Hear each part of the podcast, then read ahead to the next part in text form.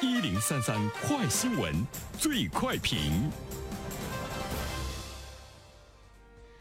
焦点事件快速点评。近日呢，有消息称，阿里巴巴与腾讯两大中国互联网巨头正在考虑互相开放生态系统。阿里巴巴的初步举措可能包括将微信支付引入淘宝与天猫，而腾讯，呃，或将允许来自阿里巴巴的电商信息在微信内部进行分享，以及允许微信用户通过小程序使用阿里巴巴的一些服务。那针对这样的一条新闻，那有请我们的评论员袁生。你好，肖萌。嗯，阿里巴巴和腾讯正在考虑互相开放生态系统这件事情，现在呢是特别聚焦，呃，特别呢吸引我们的眼球，因为它不单单是互联网行业的一件大事，对于我们老百姓的生活来说，也带来了特别大的方便哈。比如说，平时我跟肖萌交流的时候，他说我在淘宝里看了一个什么什么好东西，我说那你发给我。我们一般都是通过微信来交流。互相哎发送一些比较好的信息，但他发过来的呢，就是一堆这个网址，甚至我们看到的就像乱码似的。完了，我们再复制，我们再到淘宝上去，我们再去看，不是很方便。说我直接点开，我我在微信里我就可以直接进入到淘宝了，就特别的繁琐。但是如果他们两家完全实现呃实现了一种开放系统的话，那肖萌发给我的淘宝的信息，我在微信里我直接点开，我就可以看到了。所以对我们老百姓来说呢，就会是特别的方便。而这种方便呢，不单单只是呢我刚才说到的那一点，还有包括支付系统的互相的开放啊等等。它被人们称作是呢两大互联网巨头的一个世纪和解。但是它是不是能够真正的实现？目前呢，我们看到。媒体都是兴高采烈 说这件事情，但是现在呢，阿里巴巴和腾讯还没有对这个消息有任何的一种呢这个表态。呃，我也看到有一些文章说，或许呢是一场误解。呃，但是我个人觉得它一定是一种趋势，而且它一定呢是一个必然。两大生态系统打通之后。直接影响的，除了我们的消费者获得了更多的便利和选择，他们的整合会打开更广阔的一个成长的空间，它是有引领作用的，它对中国互联网生态体系进化的促进作用会是呢非常明显。一方面，他们彼此之间降低了因为竞争而产生的内耗。提高双方的竞争力。其实这种竞争，我们想说，不单单是你在国内的这片天地上彼此的那种厮杀呀、那种内耗啊、那种争夺呀。如果我们在和世界的互联网巨头去对比一下的话呢，其实它的这个意义，呃，或许呢是更巨大的。就是我们形成了一个非常好的一种呢这个合力，应该为今后的这个合作。在互联网领域中起到一种非常好的一个表率的作用，但是在现在，在以前，我们会看到呢，在一种呃新旧力量的升级迭代的过程中，互联网巨头之间的互相屏蔽已经是一种行业的趋势了。呃，因为他们为了巩固自己在社交平台呀，在一些这个视频、音频领域的这个护城河，所以呢，在互联网快速迭代的过程中，无论是腾讯、阿里、呃字节、呃字节跳动、字节系，都在呢自己的主营业务之外，通过投资布局了纵深的产业的链条，所以呢。彼此在业务上就形成了呃竞争对手的一个关系。除了不断的投资扩张之外呢，他们会通过屏蔽，会通过垄断来维护自己的护城河，也成了他们阻击新力量的好方法。所以说，互联网巨头之间的互相屏蔽，它已经呢是一种这个呃行业的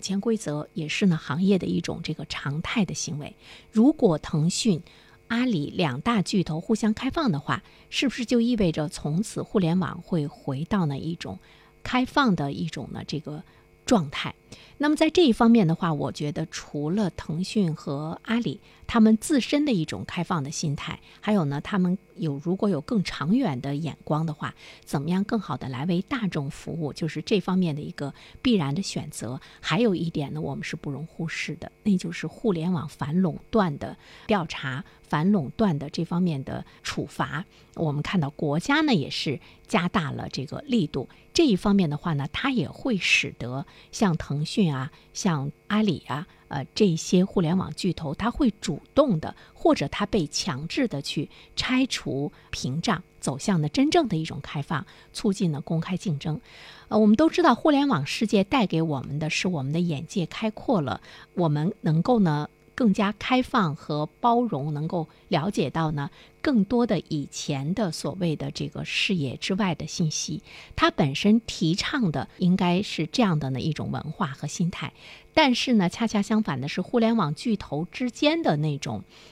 垄断啊，彼此之间的那种屏蔽、那种竞争和内耗，反而愈加的明显。由此呢，你可以看到形成了一种非常鲜明的这个对比，这就是我们第二点想要说的，就是腾讯和阿里的竞争，其实它反映的是全球商业市场的一个规律，人们把它称作是呢双子星。双子星呢，就是每一个行业最终都会形成两个巨头，他们是双子星。比如说我们耳熟能详的麦当劳和肯德基，耐克和阿迪达斯，空客和波音。这就是呢，我们看到的，呃，商业市场中的这样的双子星的一种竞争的格局。双子星的好处呢，是它应该形成一种良性的循环，避免单独发展的风险。避免出现呢对市场的那种强大的垄断的状态之中，彼此之间呢应该呢是一种呢促进，一种呢在垄断方面的一种遏制。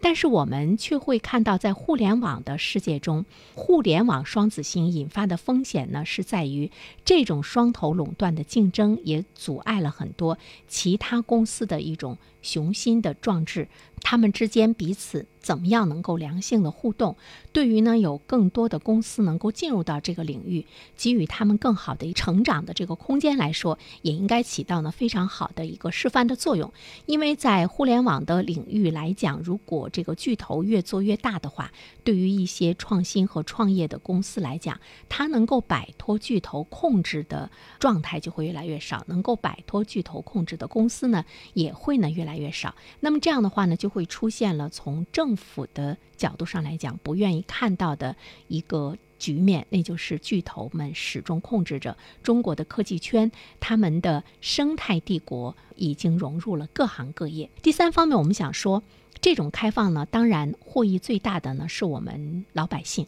我们都知道，阿里巴巴和腾讯之间流量的围墙建立已经有八年之久。如果双方彼此开放这个消息是属实的话呢，那对于我们来讲，最直接的影响会集中在两点，一个呢就是淘宝、天猫的呃商品链接可以直接分享到微信好友和朋友圈，就是评论一开始我举的那个例子，就不再是那一串乱码。那么第二个好处呢，就是在呃阿里巴巴旗下的电商、新零售等平台消费共选择的支付选项呢，增加了微信的这个支付。所以，呃，还有呢，我们会看到，对于很多的商家来说，淘宝系的商家而言，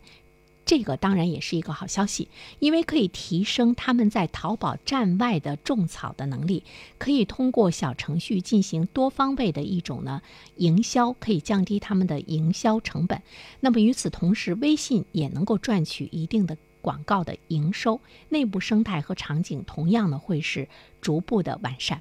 呃，比如说在淘宝，我们可以呢用微信呢来进行这个支付，呃，这个呢对于很多的朋友来说，呃，都呢是一件令人欢欣鼓舞的这个事情。呃，在互联网快速发展的十年间，阿里和腾讯，呃，和腾讯两大巨头之间大小的纷争呢，一直呢是在不断的出现。他们几乎已经横亘整个互联网的主流业务。那么，这种纷争的跨度之大，范围波及之广。几乎超越了所有行业的鳌头之争。我们刚才说有八年之久，如果再进行下去的话，其实对于行业本身和对于中国的互联网生态来说，都是一种呃不正常的现象。当然，资本最初的角度呢是垄断，巨头们也刚好提供了一个非常完美的发展的模型。无论是阿里还是腾讯，或者是百度。呃，再加上我们刚才说的字节跳动，他们都在各自的领域建立起了足以垄断的这个壁垒，